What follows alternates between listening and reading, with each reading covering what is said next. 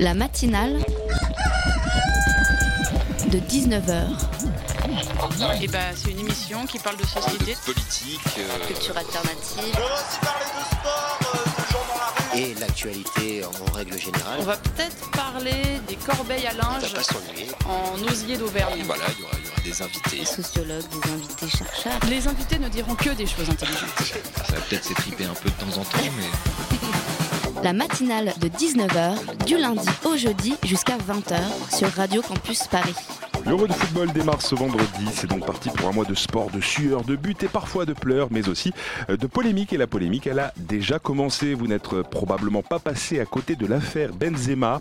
Car oui, après un chantage à la sextape envers Mathieu Albuena, après avoir été entendu comme témoin dans l'ouverture d'une enquête pour blanchiment d'argent en mai dernier, la saison 2015-2016 est compliquée pour l'attaquant madrilène qui a encore fait parler de lui la semaine dernière.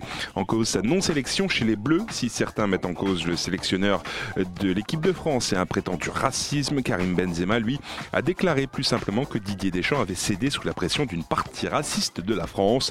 Ça, c'est pour les faits maintenant. Passons à l'analyse. Didier Deschamps, raciste, sérieusement?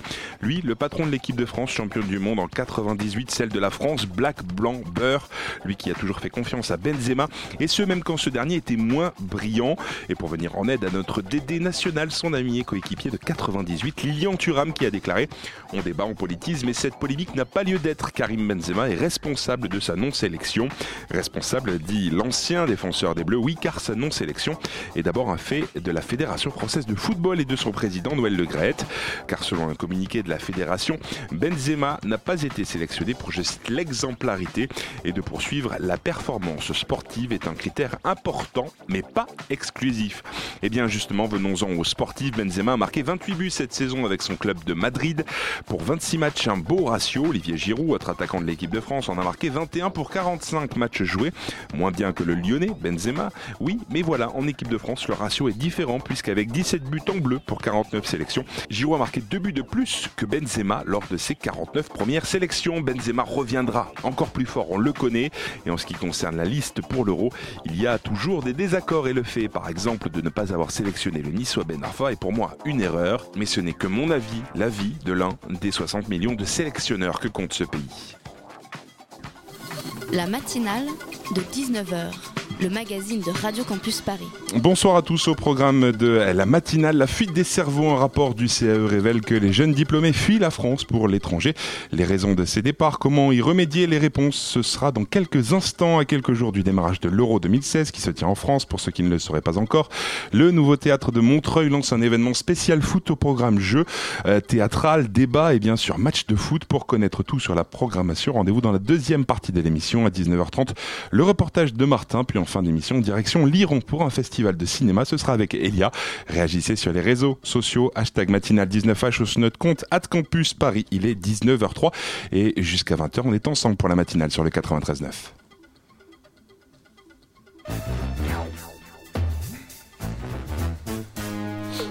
Je ferais mieux de leur dire de ne pas téléphoner. Il y a des voleurs de cerveau dans les parages. J'ai le plaisir de vous annoncer que la machine à aspirer les cerveaux est maintenant opérationnelle, Dr Gang Excellente nouvelle, professeur Troc. Bientôt les cerveaux de quatre généraux les plus puissants du monde, qui sont pour le moment en Russie, en Chine, en Europe et aux États-Unis, nous appartiendront Vous voulez dire m'appartiendront. Maintenant, plus rien ne m'empêche de devenir le maître du monde. Inspecteur Gadget était-il visionnaire? 3 millions de Français vivent à l'étranger selon l'INSEE. Qui sont ces personnes? Quels sont leurs niveaux de compétences? Ont-elles fui la France pour le travail Pour euh, tenter d'y répondre, le CAE, le Conseil d'analyse économique, a présenté en mai dernier une note afin d'évaluer le diagnostic de ces Français de l'étranger. Pour en parler ce soir, l'un des co-auteurs de cette note avec Cecilia Garcia Penalosa, Étienne Vasmer. Bonsoir. Bonsoir. Euh, Pour m'accompagner sur cette interview, Béatrix de la rédaction. Bonsoir. Bonsoir. Étienne Vasmer, qui sont euh, les 3 millions de Français qui vivent actuellement à l'étranger? Écoutez, je vais vous surprendre, mais on ne les connaît pas très bien, ces Français, parce qu'on n'a pas beaucoup de chiffres sur eux. On sait vaguement leur nombre, et encore, euh, c'est à au moins 20 à 25% d'erreurs près, Mhm. euh, parce qu'on a les chiffres des consulats, mais qui ne sont pas toujours à jour. Euh, Comment ça se fait que justement les chiffres des consulats ne soient pas à jour? Et parce que tout simplement, tous les Français qui vivent à l'étranger ne vont pas forcément au consulat, d'autant moins qu'ils sont dans des pays... calme, donc il n'y a pas de raison forcément de, se protéger euh, de différentes euh, vicissitudes qui pourraient leur arriver. Mais par contre, euh, ceux qui vont dans les pays plus dangereux, eux, s'inscrivent immédiatement au consulat. Mais le fait est qu'on ne les a pas systématiquement enregistrés, et puis quand ils repartent en France, ils ne se désinscrivent pas non plus. Donc il y a une vraie marge d'erreur. Et comme ce sont des gens qui vivent à l'étranger, euh, on ne fait pas d'enquête sur eux. Hein. L'INSEE a le droit de faire des enquêtes sur plein de gens en France, euh, français ou étrangers, mais les Français de l'étranger, nos ressortissants, finalement, on les connaît assez mal. Et on pourrait pas mettre un système d'obligation euh, de s'inscrire au consulat quand un Français arrive à l'étranger pour au moins avoir des chiffres et avoir une base On peut obliger, on pourrait aussi obliger les gens à voter, on pourrait obliger On les gens à faire plein de choses, et, et malheureusement, ça marche, ça marche pas toujours. Mais c'est un vrai problème, et du coup, c'est un peu la porte ouverte à pas mal de Dès qu'on n'a pas de chiffres sur une situation, les gens ont tendance à être très inquiets de, de- de- des départs massifs. Euh, en l'occurrence, notre constat est plutôt de nature à rassurer dans le court terme et à s'inquiéter un peu plus, en tout cas à préparer l'avenir. Alors en fonction des, des chiffres que, que vous avez pu avoir, euh, combien euh, sont, sont diplômés et exercent leur savoir hors de France?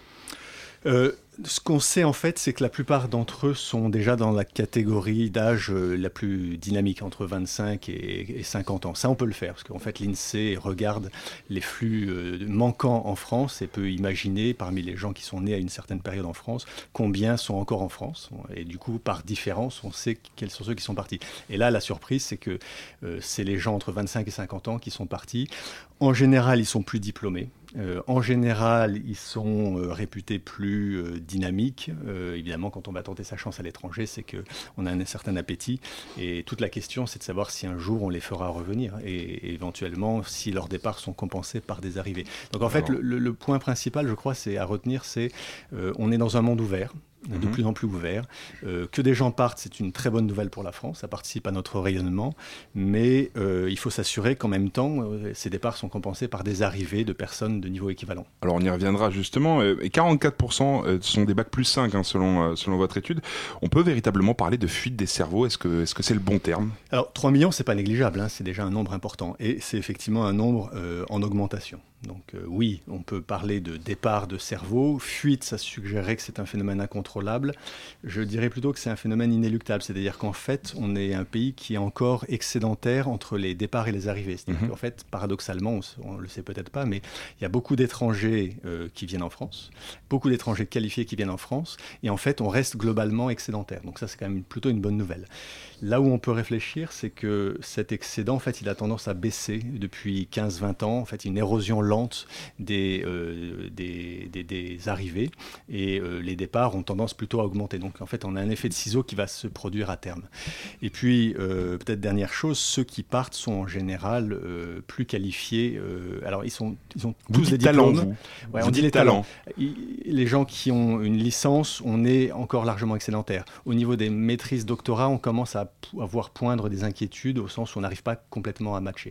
Et alors, dernière chose, on est excédentaire par rapport au reste du monde, mais on est déficitaire par rapport aux pays de l'OCDE. C'est-à-dire qu'en fait, si on fait le même calcul des entrées et des sorties euh, au sein de l'OCDE, en fait, il y a plus de Français qui partent au Canada, aux, aux États-Unis en Australie que, évidemment, d'Américains qui viennent en France. Et quand je dis évidemment, c'est presque avec regret parce qu'on aimerait bien que la balance soit équilibrée aussi avec ces pays. Comment ça s'explique? Il y a un attrait forcément des pays anglo-saxons qui sont euh, prêts à faire des efforts considérables parfois pour accueillir les talents entre guillemets. Euh, et puis peut-être il y a un dynamisme qu'on a tendance à perdre de temps en temps, où il y a des pesanteurs, il y a des, choses qui peuvent faire qu'on se dit bon, on va tenter notre chance à, à l'étranger. Et euh, à mon avis, la clé euh, de, l'avenir, c'est de faire en sorte que tout le monde puisse rentrer en France et dans les mêmes conditions, ou qu'on puisse accueillir des étrangers euh, de même niveau euh, dans les meilleures conditions possibles, qu'on soit accueillant. Béatrix Oui, et c'est vrai que la France n'est pas le seul pays qui est touché par ce phénomène. Il y a également euh, l'Allemagne, euh, l'Angleterre.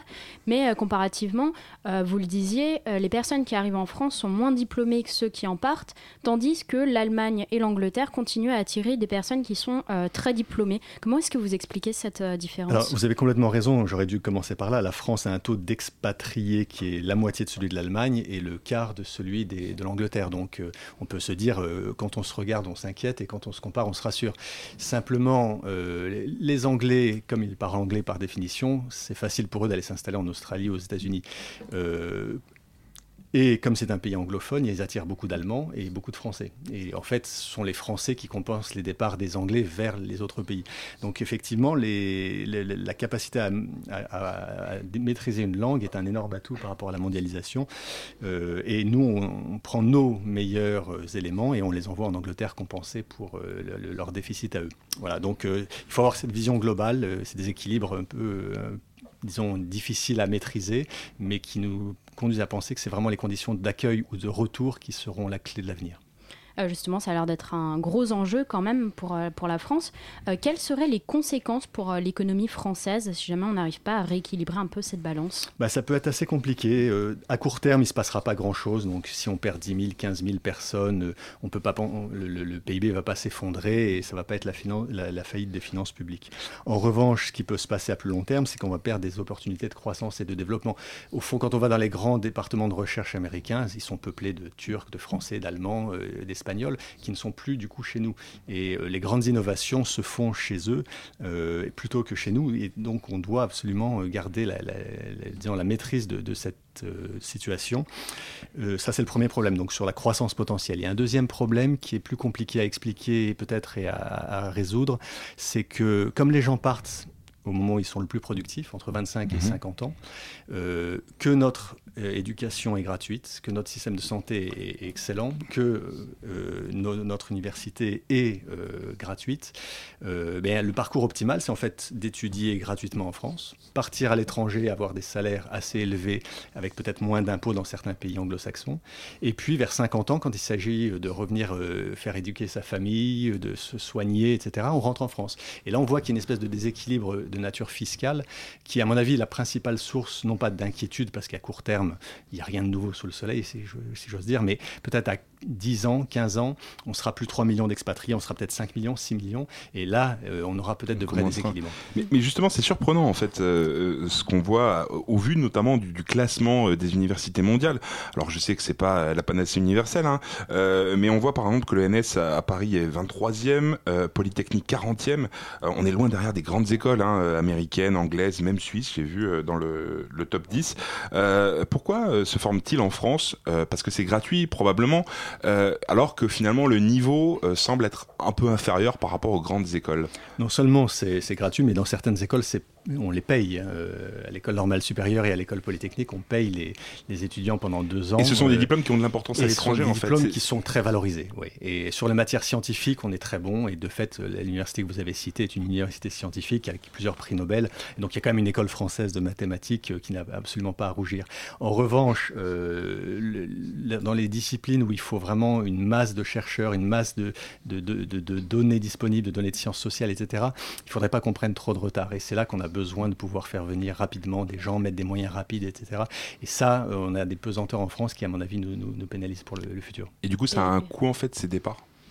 Ces départs, euh, à nouveau à court terme, c'est difficile à chiffrer. Je crois qu'on avait le chiffre de 0,1% du PIB, ce qui est dans la marge d'erreur, mais à plus long terme, à 4-5 ans, ça peut être presque un point de PIB, 0,7, et puis ensuite ça peut s'amplifier. C'est des effets cumulatifs en fait. C'est-à-dire que plus les gens partiront, moins on pourra financer notre système de, financement, euh, de protection sociale et de, de, formation, et donc plus les charges seront lourdes, plus les gens arbitreront en faveur d'un départ. Donc c'est mhm. vraiment des phénomènes cumulatifs, et c'est pour ça que notre note, qui est une note de, moyen terme, de long terme, qui n'a pas vocation à inspirer le gouvernement maintenant, surtout une année préélectorale, mais peut contribuer à faire réfléchir les euh, les, décideurs sur la fuite euh, des cerveaux potentiels et la grande mobilité internationale euh, qui est celle des dix prochaines années. Mmh. Béatrix? Euh, oui, donc euh, quel est le secteur qui va être le plus touché justement par, euh, cette fuite? On parle un petit peu du domaine scientifique, c'est vraiment ça ou ça va être aussi les nouvelles technologies Bon, il y aurait un moment, il y a eu la finance. Est-ce qu'on a besoin de garder tous nos financiers? J'espère ne pas dire une grosse bêtise là-dessus, mais je pense que c'est vraiment la recherche, c'est les ingénieurs, les startups, ça sont vraiment les clés. Et de ce point de vue-là, les gouvernants ont, fait des efforts hein, les dernières années, notamment sur la création d'entreprises, dans les nouvelles technologies, il y a des dispositifs qui sont euh, très très attractifs. Ce que les gens veulent au fond, c'est de la stabilité, c'est-à-dire les gens ne veulent pas investir ou déposer leurs brevets dans des endroits où ils pensent que dans 5 ans, il va y avoir euh, un alourdissement de la taxation.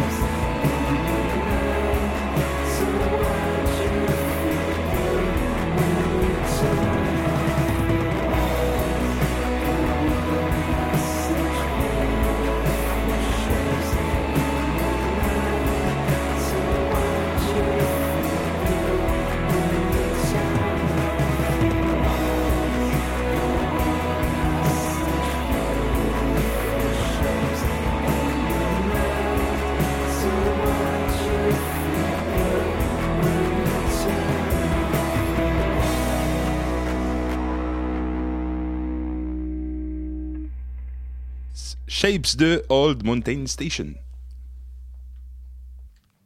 La matinale de 19h du lundi au jeudi jusqu'à 20h sur Radio Campus Paris.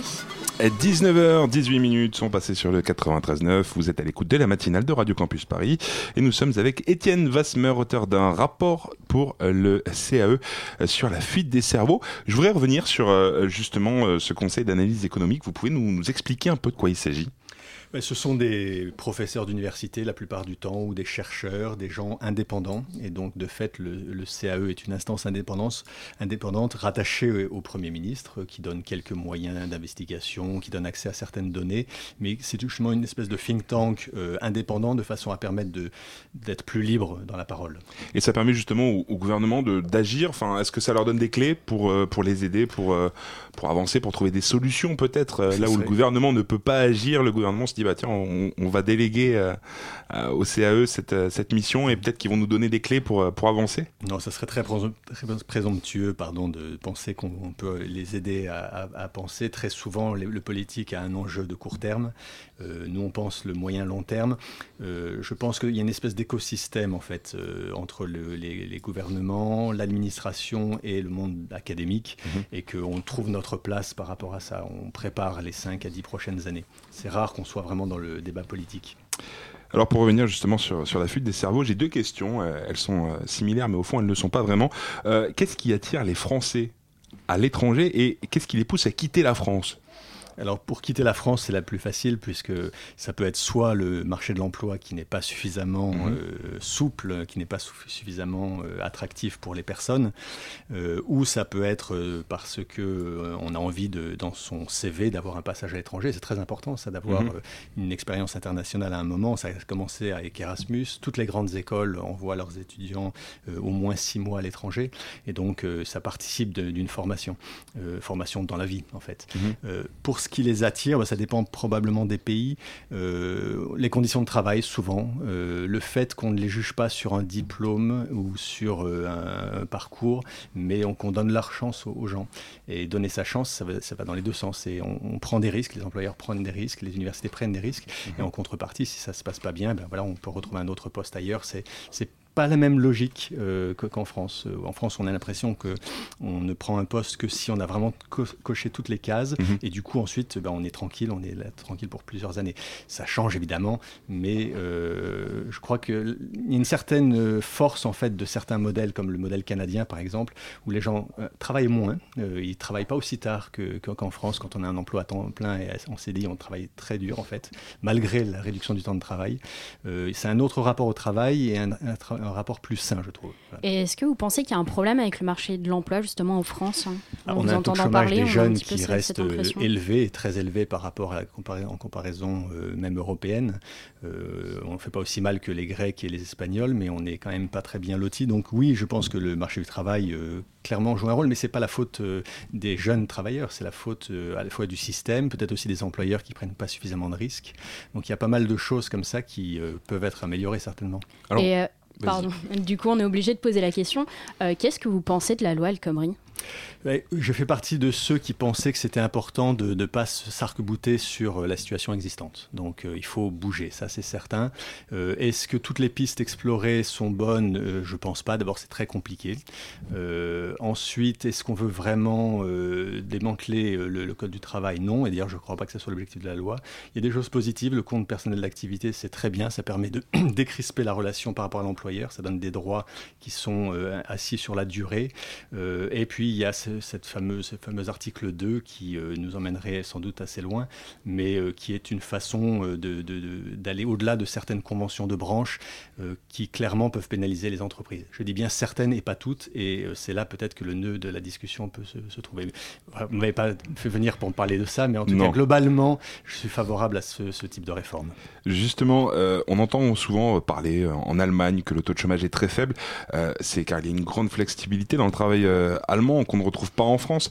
Euh, on a l'impression que, les avantages sociaux euh, dans le monde du travail en France sont quand même plus importants qu'à l'étranger.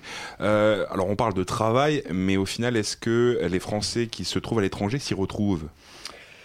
Je ne sais pas. le modèle allemand a ses, ses, propres problèmes. Il est inégalitaire avec les petits emplois. Nous, on a des inégalités aussi qui sont importantes sous d'autres formes. Il y a des temps partiels subis. Euh, il y a euh, du chômage, il y a des gens qui sont en RMI et qui ne peuvent pas, ou, euh, qui ne peuvent pas participer à, l'effort. Donc les deux modèles ne sont pas forcément parfaits sur tous les plans. Il me semble que un bon modèle, c'est un modèle où on travaille et si le salaire n'est pas assez important, ben, l'État aide avec des prestations mhm. sociales, avec des compléments d'activité, de revenus d'activité. Un salaire universel? C'est cher et difficile à mettre en place. une version améliorée du RSA qui ne favorise pas tant que ça le temps partiel, mhm. mais qui permet euh, d'aller vers le temps complet me semblerait, euh, me semblerait plus, plus pertinente. Béatrix oui, donc euh, pour rappeler, le nom du rapport, c'est donc Préparer la France à la mobilité internationale croissante des talents.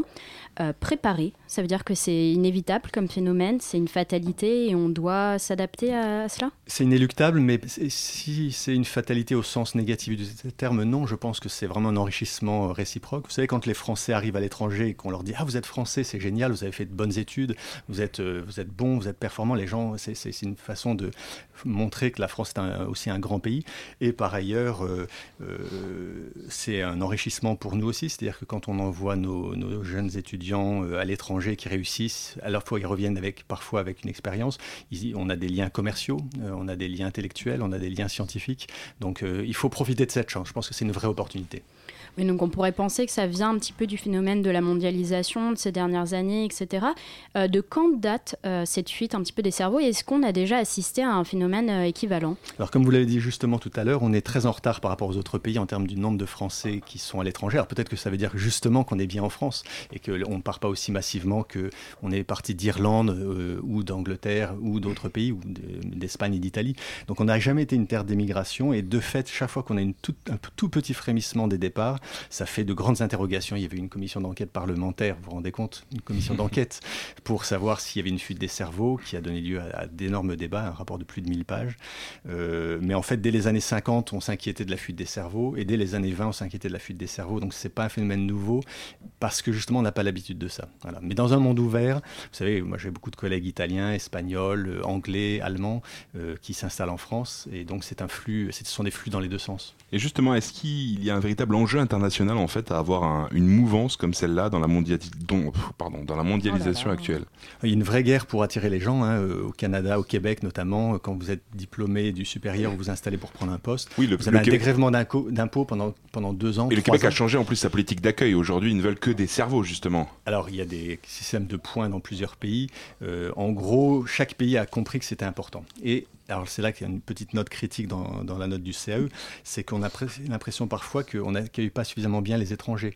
Euh, on a des collègues qui, passent du temps à la préfecture, euh, qui ne sont pas certains de pouvoir rentrer en France euh, parce qu'ils sont à 2-3 semaines pour avoir un papier, qu'on leur explique pas toujours les, bons formulaires, les problèmes avec leur famille. Donc dès qu'on est extra-communautaire, dès qu'on sort de l'Union européenne et qu'on veut travailler en France, c'est très compliqué. Donc on, insiste beaucoup dans la note sur le fait qu'il faut qu'on ait une notion aussi de service. Et quand on, veut faire venir des gens, il faut vraiment aller vite. Et de ce point de vue-là, tout le monde n'est pas traité à la même enseigne. Et ça, on trouve ça vraiment dommage. Est-ce qu'on peut parler de, booster justement pour euh, l'économie mondiale, la recherche ou autre, euh, d'avoir euh, ce, mouvement comme ça entre les pays, cette expatriation mondiale, si je pourrais dire? Oui, c'est un peu comme le commerce international, c'est-à-dire que si on se ferme les frontières, eh bien, on ne consomme plus que des biens produits localement qui ne sont pas toujours très bien produits ou très bons. Et la concurrence de ce point de vue-là fait que les gens vont aller faire leurs recherches là où elles sont les meilleures. Et, on a vraiment des atouts en France. On a une base critique de, de, de talents pour le coup, de, systèmes universitaires qui n'est pas assez financé. Euh, on n'accueille pas toujours bien les étudiants et il faut vraiment mettre le paquet là-dessus. Est-ce que les Français sont frileux face à la nouveauté? Je ne sais pas. Euh, on pourrait penser que si on a peur que les gens partent, c'est qu'on est frileux, mais au fond, c'est toujours rétabli. Même que les gens viennent, hein. est-ce qu'on est frileux face à... Pas dans le monde de la recherche parce que c'est sans frontières. Euh, est-ce qu'on fait suffisamment d'efforts pour faire une vraie place? Je ne sais pas. Vous savez, à un moment, le, le patron du département d'économie au MIT était un Français. Euh, est-ce que nous, on mettrait immédiatement à la tête d'un grand département d'économie en France un étranger? Je ne sais pas. On est encore lent à se mettre en place. Mais il faut penser dans certains domaines euh, mondiaux. Il faut vraiment penser global. Et alors vous, dans votre rapport, vous proposez des, solutions pour rendre, je je cite, le système fiscal et social cohérent avec la mobilité internationale croissante déqualifiée. Est-ce que vous pouvez nous dire comment? Il y a une petite piste, alors je ne sais pas si elle va plaire à, tous vos auditeurs, mais on, pense que dans un monde dans lequel on assure la gratuité des études, il faudrait à minima qu'il y ait un retour sur investissement, mais on va évidemment pas mettre des chaînes au pied de ceux qui partent. Donc en fait, il nous semble que pour les extra-communautaires, donc les gens qui ne sont pas ressortissants de l'Union européenne, un cofinancement de leurs études euh, serait une, piste à creuser. Euh, ça permettrait de donner des ressources aux universités, ça leur permettrait aussi de, créer des nouveaux diplômes qui seraient ciblés. Euh, et ça, c'est un sujet évidemment sensible, personne ne va vous dire le contraire. Et c'est pour ça que j'ai précisé qu'on n'était pas dépendant du Premier ministre au sens, c'est pas du tout une commande, c'est ce à quoi on est arrivé comme conclusion. Il faut que les universités puissent se financer, que si on assure une gratuité des études, il faut qu'elle soit de qualité, il faut penser en termes de budget, et ce budget, on peut le trouver par des ressortissants non communautaires. Les universités californiennes font la même chose, mais au sein des États-Unis, en Californie, ceux qui payent des droits de scolarité sont à l'extérieur des États, et les ressortissants de l'État, eux, ont des droits très réduits. Donc euh, c'est un système qui est au fond compatible avec la mondialisation. Et justement, comme on parle de financement, euh, c'est vrai que le gouvernement avait euh, provoqué un tollé, je dirais, dans le monde de, la recherche en annonçant une baisse du, du budget dernièrement. Euh, est-ce que vous pensez que c'est ce genre de choses qui, qui rend euh, la France moins attractive pour, euh, pour les étrangers? Sur le détail des choses, je ne sais pas, parce que les étrangers ne sont pas forcément sensibles et on ne voit pas toujours les, Même pour les, chercheurs français, ajustements de court terme. Mais ce qui est vrai, c'est qu'il vaut mieux éviter de, de l'instabilité. C'est-à-dire quand on annule des, crédits de paiement, on ne rend pas les choses très lisibles. Derrière, ce sont des personnes, sont des post-docs qui risquent de perdre leur, leur, leur, emploi ou de ne pas en trouver un nouveau. Donc ça, c'est compliqué. il faut être stable et investir dans le long terme. Et c'est difficile hein, quand on a une charge un endettement qui est assez élevé maintenant, on est à 100% du PIB, euh, de pouvoir dégager des marges de manœuvre. Donc la tentation, c'est de couper. Et je crois, je, suis très heureux que les prix Nobel et médailles Phil se soient mobilisés pour annuler ces, ces annulations de crédit. Merci beaucoup Étienne Vasmer. Le rapport est à retrouver sur euh, le site du CAE. Merci à toi Béatrix. Je t'en prie.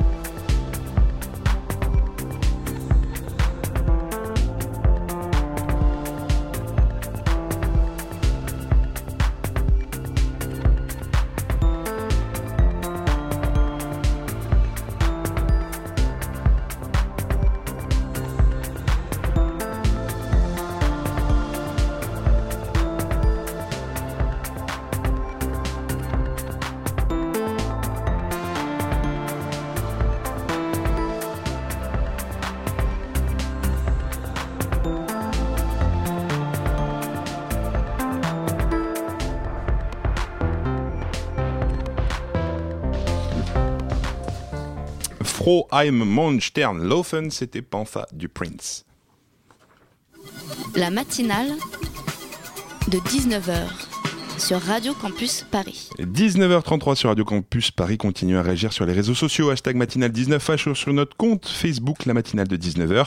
Tout de suite, le reportage de la matinale. Martin a suivi pour nous le quart de Fakir pour le meeting. Nous sommes la majorité. C'était au Havre. Ça s'est passé jeudi à 18, de 18h à 22h. Salle, euh, pardon, à la maison des syndicats. Plus de 1000 personnes s'étaient rassemblées, dont Serge Alimi, Gérard Filoche ou encore Isabelle Attard. Le tout en ambiance avec Martin. Bonjour Martin, pour Radio Book. Bon, c'est cool, c'est cool, c'est cool. Non, non, c'est bien. Tiens, je t'embête deux secondes. Tu peux me dire où on est et qu'est-ce qu'on va faire? Là Tu peux me raconter un peu En plus, il fait très beau, c'est le bon moment pour en parler. Ouais, ouais, alors euh, sous cette pluie battante et cette grisaille persistante, nous sommes à Porte de Montreuil, au pied du siège de la CGT, pour se déplacer, euh, délocaliser la capitale et partir au Havre. On monte dans le car, euh, ouais, deux heures, deux heures de trajet, et car affrété par Fakir, et puis, euh, puis voilà quoi. Et une joyeuse bande qui depuis deux mois et demi n'arrête pas de s'agiter. Et euh, du coup, on va essayer d'aller s'agiter au Havre aujourd'hui. Et merci pour les intellos, euh, Renaud, Serge, Gérard et tout ça qui nous accompagnent dans le car, qui ont choisi le car plutôt que d'être bloqués à Saint-Lazare.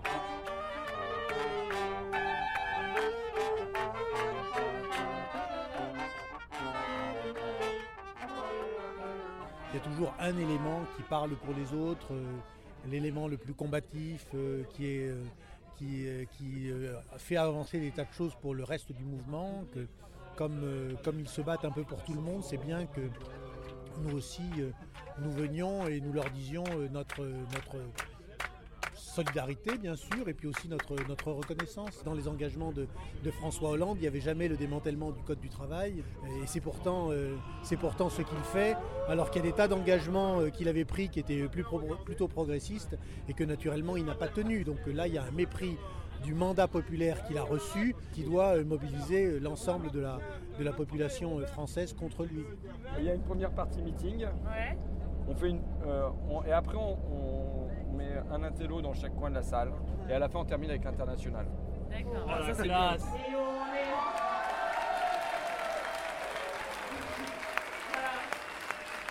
Et euh, mer- merci euh, à vous. Mer- Merci à vous de tenir cette grève euh, depuis aussi longtemps. Et, Pour nous, enfin, c'est vraiment génial parce que effectivement, bah, on est euh, vraiment sur la côte côte ouest de la France, mais en même temps, on voit bien qu'en ce moment, euh, on est un petit peu en tête de lutte et un meeting comme ça, c'est euh, une bouffée d'oxygène, c'est sûr. Hein, moi, ça fait 50 ans que je milite, on s'est battu, on a amélioré les acquis de 36, de, de, de- de- l'après-guerre, on a amélioré quand on a eu la Sécu et tout. Ça fait plaisir et puis c'est une fierté pour nous. Quoi. Parce que notre lutte, on sent que, bon, c'est vrai qu'on est un peu pour la, France, même les disait un peu l'éclaireur, quoi. hein. Et ça nous, donne, ça nous donne une responsabilité aussi. ça motive, ça fédère, ça, c'est la convergence des luttes, donc on est, on est à fond là-dedans. C'est les mêmes sensations que quand plusieurs euh, cortèges euh, convergent sur une même euh, manifestation, c'est pareil, quoi. ça prend les tripes et puis ça fait du bien. Ça requinque quoi, et ça, ça booste. Et euh, voilà, les, les- copains euh, qui sont dans la grève, dans l'action, se sentent moins seuls, ils se sentent épaulés, ils savent qu'il y a des gens qui, voilà, qui parlent aussi pour eux dans d'autres endroits. Ken Loach, réalisateur qui a obtenu la Palme d'Or, vous a envoyé ce message, vous a envoyé ce message. Enfin, je le cite, enfin, les travailleurs engagent la lutte face aux multiples attaques contre leurs conditions de travail et leurs salaires. Au Royaume-Uni, nous avons une longue expérience de dirigeants politiques qui se disent socialistes, mais qui agissent comme les valets des multinationales. Tout ce qu'ils veulent, c'est une force de travail docile qu'ils puissent exploiter ou licencier à leur guise. Voilà ce dont le capitalisme a toujours eu besoin. Grâce à votre combat, une autre Europe se dessine qui repose sur la, coordination, la coopération et la solidarité. Solidarité avec les travailleurs français. Je précise que Miguel Orban, l'un des fondateurs de Podemos, a fait 4 heures de voiture pour, pou- pour pouvoir venir partager la soirée et son expérience avec nous ce soir. Merci Le Havre, merci aux dockers, merci aux portueurs, merci aux raffineurs. On a un slogan à Fakir, Euh, c'est à la fin, c'est nous gagner, c'est nous qu'on va gagner. On a joué souvent, mais à condition qu'on se bouge le cul, quoi. Bon, simplement, la majorité, c'est qui? La majorité, c'est qui? Bon, tant mis en fanfare.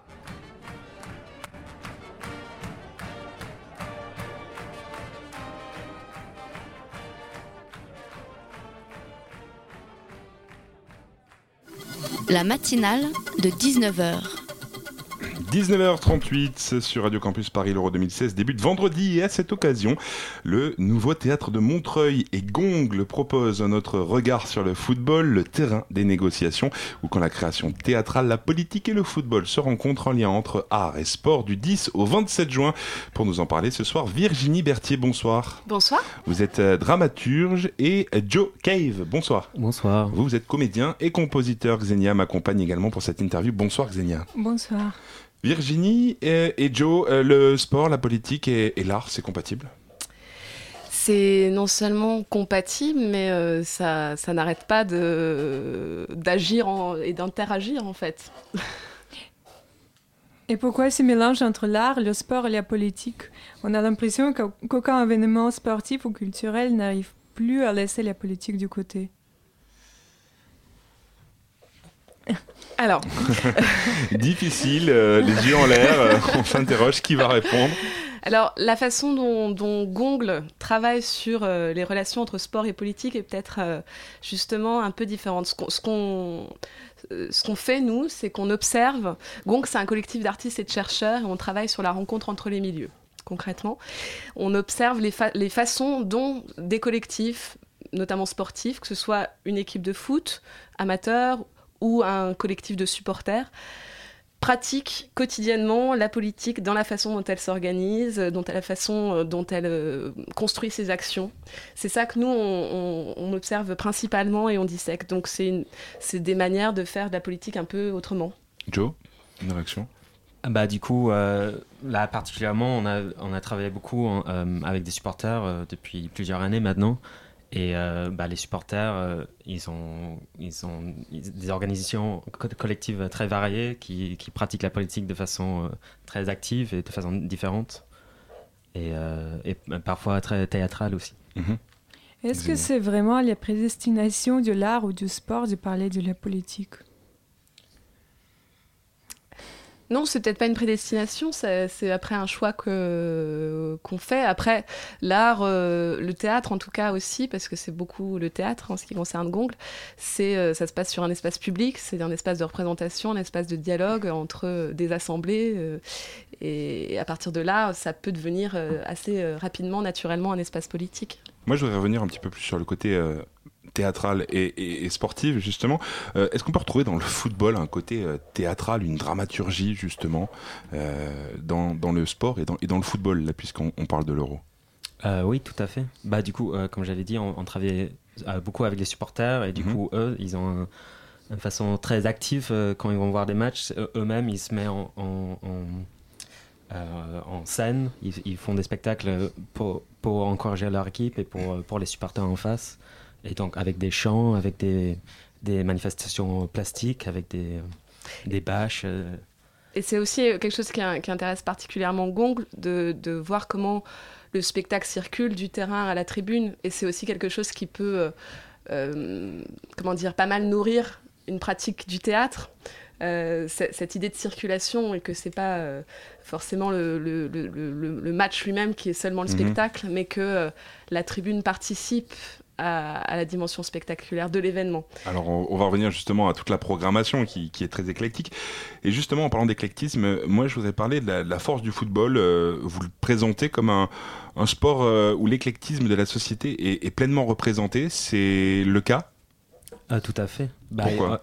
euh, euh, bah, Dans le spectacle, on travaille pas juste bah, très peu sur le, le foot, euh, le foot qu'on voit à la télé. On travaille avec des, associations, qui, des, foot, des équipes de foot amateurs, euh, des groupes de supporters euh, qui s'organisent chez eux. Et du coup, c'est le foot qui se regarde dans des bars aussi.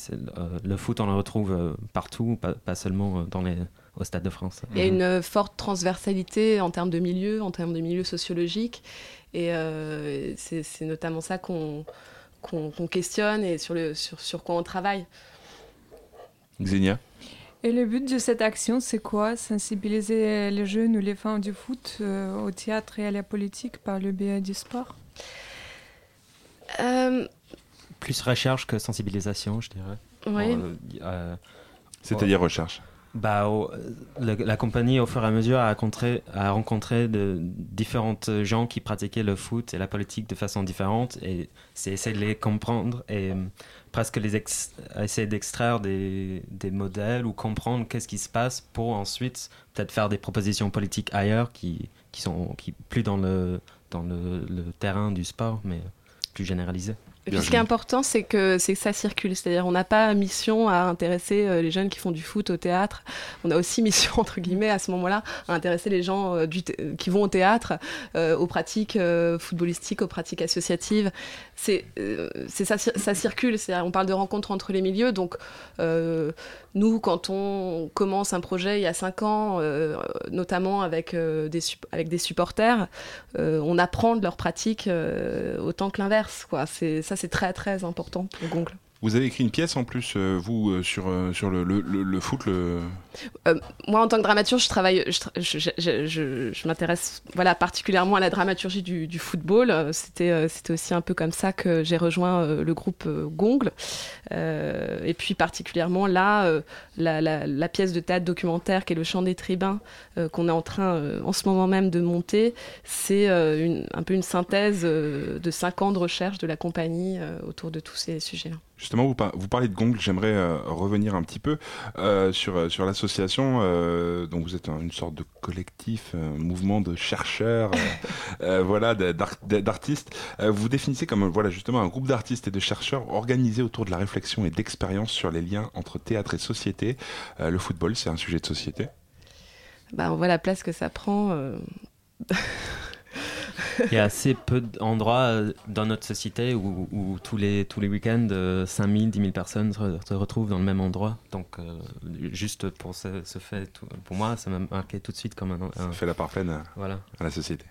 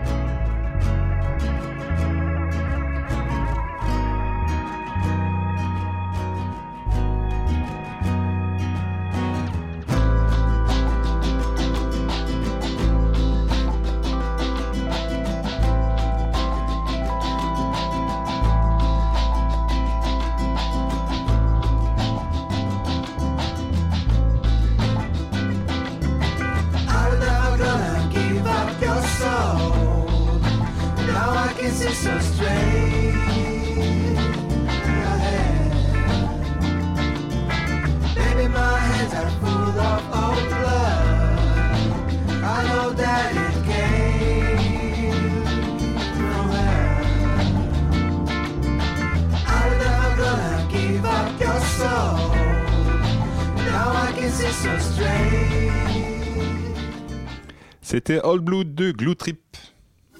La matinale de 19h, le magazine de Radio Campus Paris. Vous êtes toujours sur la matinale, comme on vient de l'entendre, 93.9, il est 19h49 et nous sommes avec Virginie et Joe. On parle du terrain des négociations. C'est un gros événement qui va se dérouler à Montreuil pour l'Euro 2016. Et le programme, du moins, il est très large entre spectacle, débat, DJ set. Vous vous brassez très large. Euh, Vous proposez également un atelier commentaire de match. Est-ce que vous pouvez nous expliquer un petit peu de, de quoi il va s'agir? Alors, l'atelier commentaire de match, hum, on- c'est- ça va être sur euh, plusieurs euh, euh, pardon, diffusions de, de matchs de l'Euro. Euh, le, le premier, c'est le 11, c'est Angleterre-Russie. et Le deuxième, c'est Roumanie-Suisse. Donc le premier aura lieu euh, au nouveau théâtre de Montreuil. Ce projet, il, est lié à pas mal d'ateliers qu'on a fait tout au long de l'année, notamment à Montreuil, euh, que ce soit au nouveau théâtre de Montreuil ou dans des collèges, euh, à la mairie aussi, on a fait des ateliers avec des jeunes, des moins jeunes. Et euh, pendant- pour ces diffusions euh, de matchs-là, ce seront des, donc des, des amateurs, euh, des Montreuillois ou, ou d'autres qui viendront commenter en binôme. euh, voilà, on va couper le son de la télévision et puis on va faire nos propres commentaires qui vont pouvoir aussi un peu dépasser le cadre euh, du terrain, s'intéresser à d'autres problématiques peut-être euh, que les passes. Au-delà de ces ateliers, il y a beaucoup d'autres événements également. Comment les avez-vous liés au foot? Ou pourquoi le choix, par exemple, de DJ euh, DJ set, par exemple? Euh, bah en fait, euh, la compagnie travaille sur le foot depuis bah, presque 6-7 ans maintenant, il me semble.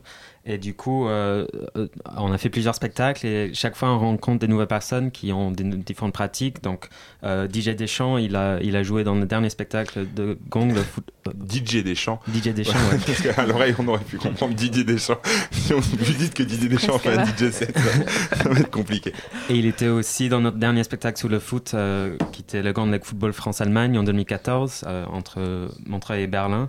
Euh, voilà, donc on a un peu, on- au fil des années, on a trouvé toutes ces différentes euh, facettes du, du foot. Et puis euh, le, le patrimoine musical, c'est quelque chose sur lequel on travaille beaucoup. Euh, pour avoir travaillé avec les supporters, ils ont un patrimoine musical euh, très important. Donc le DJ set de DJ Deschamps, c'est c'est un, DJ un DJ set un peu, euh, comment dire, euh, qui, qui- Festif. Fait à la fois festif et en même temps légèrement réflexif par rapport à un, patri- à un patrimoine sonore euh, lié au football, aux tribunes. euh, Et à l'Europe aussi. à l'Europe, on, on ira- on dépassera un petit peu les frontières de l'Europe. Je crois qu'il faut, il y aura peut-être un peu d'Amérique du Sud. Quand même. au Brésil, oui, bien évidemment, on peut pas parler de football sans parler de Brésil. Mais les supporters, ils font bien la fête, ouais. C'est- sûr. oui, voilà. Et justement, en parlant de supporters, vous parlez des ultras également. Euh, Est-ce que vous pouvez nous expliquer un petit peu? Déjà, les ultras, qui est un mouvement euh, très particulier dans le football, pour ceux qui ne connaissent pas, pas vraiment le foot, ce sont des supporters euh, euh, ultra fans, hein, on peut dire ça comme ça. C'est des supporters. Oui, alors il y a, y a- euh, c'est difficile de parler des ultras de manière générale aussi, puisqu'il y a pas mal de groupes euh, très différents. Ce qui les caractérise, c'est l'investissement qu'ils ont dans la- l'animation de la tribune. Euh, voilà, pour pas dire de, bêtises. hein. Voilà, ils, préparent pendant des mois parfois un tifo, donc une animation de tribune, une, des banderoles, et, ils sont très organisés aussi. Ça prend vraiment une place très importante dans leur existence, quoi, le fait d'aller au match. Et, euh, et c'est au-delà de suivre les résultats, quoi. C'est vraiment euh, euh, participer, être partie prenante du spectacle de l'intérieur du stade. Donc c'est, des pratiques euh, voilà, qui nous ont beaucoup intéressés. Bon, Est-ce qu'on va aussi toucher au ballon rond, qui est l'essence même du thème du football? Alors, il y a les, les ateliers du but au nord du but, qui sont euh, des, des, des jeux de, des jeux de, ma- de foot euh, théâtralisés qui se jouent du coup sur la place euh, Jean Jaurès à, à Montreuil. Et euh, c'est des matchs de foot dans lesquels n'importe qui peut participer, avec des règles un petit peu arrangées pour faire sortir certaines, certains éléments théâtrales du foot. Voilà, où justement, c'est les supporters là qui prennent un petit peu le pouvoir sur le jeu en, en proposant ces fameuses règles qui peuvent être des règles de ralenti ou de prédiction de l'action qu'on va mener avant de l'avoir de l'avoir faite. Donc ce sera un jeu euh, ouvert, ce sera sur la place de la mairie à Montreuil, place Jean Jaurès. Donc, et on pourra aller- ce sera commenté aussi. On travaillera aussi sur le commentaire de match des tout buteurs Donc, beaucoup de, de théâtre, c'est les deux prochains week-ends à Montreuil. Voilà. Et puis euh, plus d'événements du 10 au 27 juin. Euh, merci beaucoup de- d'être venus, Joe et Virginie. Merci à toi, Xenia. Merci, beaucoup. Merci.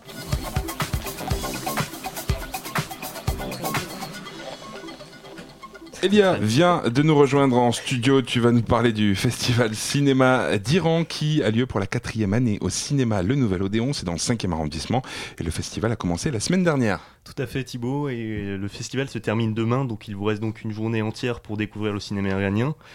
Et oui, même si c'est un peu court, cette chronique est aussi l'occasion de vous faire découvrir la variété du cinéma iranien. Ce festival est dédié à l'histoire et à l'actualité de ce cinéma, et surtout il est le prolongement du ciné-club les samedis du cinéma iranien qui a lieu tous les mois, donc au cinéma Le Nouvel Odéon. Le festival veut montrer la manière dont les cinéastes iraniens voient leur société aujourd'hui avec ses problèmes et ses espoirs aussi. Et qui avait au, au programme du festival cette année? Alors cette année, il y a deux thèmes, comédie à l'iranienne et panorama du cinéma contemporain. Et qui dit cinéma contemporain dit Asghar Farhadi, le réalisateur d'une séparation, César du meilleur film étranger il y a 4 ans, et qui a cumulé près de 950 000 entrées en France. Et cette année, le cinéaste revient avec Le Client, film doublement récompensé à Cannes par le prix du scénario et le prix d'interprétation masculine. Ce film a été projeté en avant-avant-première dans ce festival. Il ne sera en salle d'ailleurs qu'en novembre prochain. D'accord. Et alors du côté de la comédie à l'iranienne, euh, qu'est-ce qui est présenté cette année?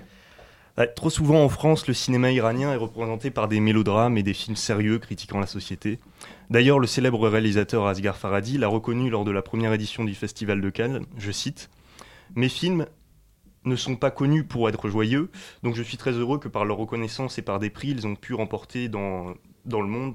J'ai pu apporter, euh, enfin par le, la reconnaissance qu'ils ont pu remporter et la, la joie qu'ils ont pu apporter à mon peuple. Oui.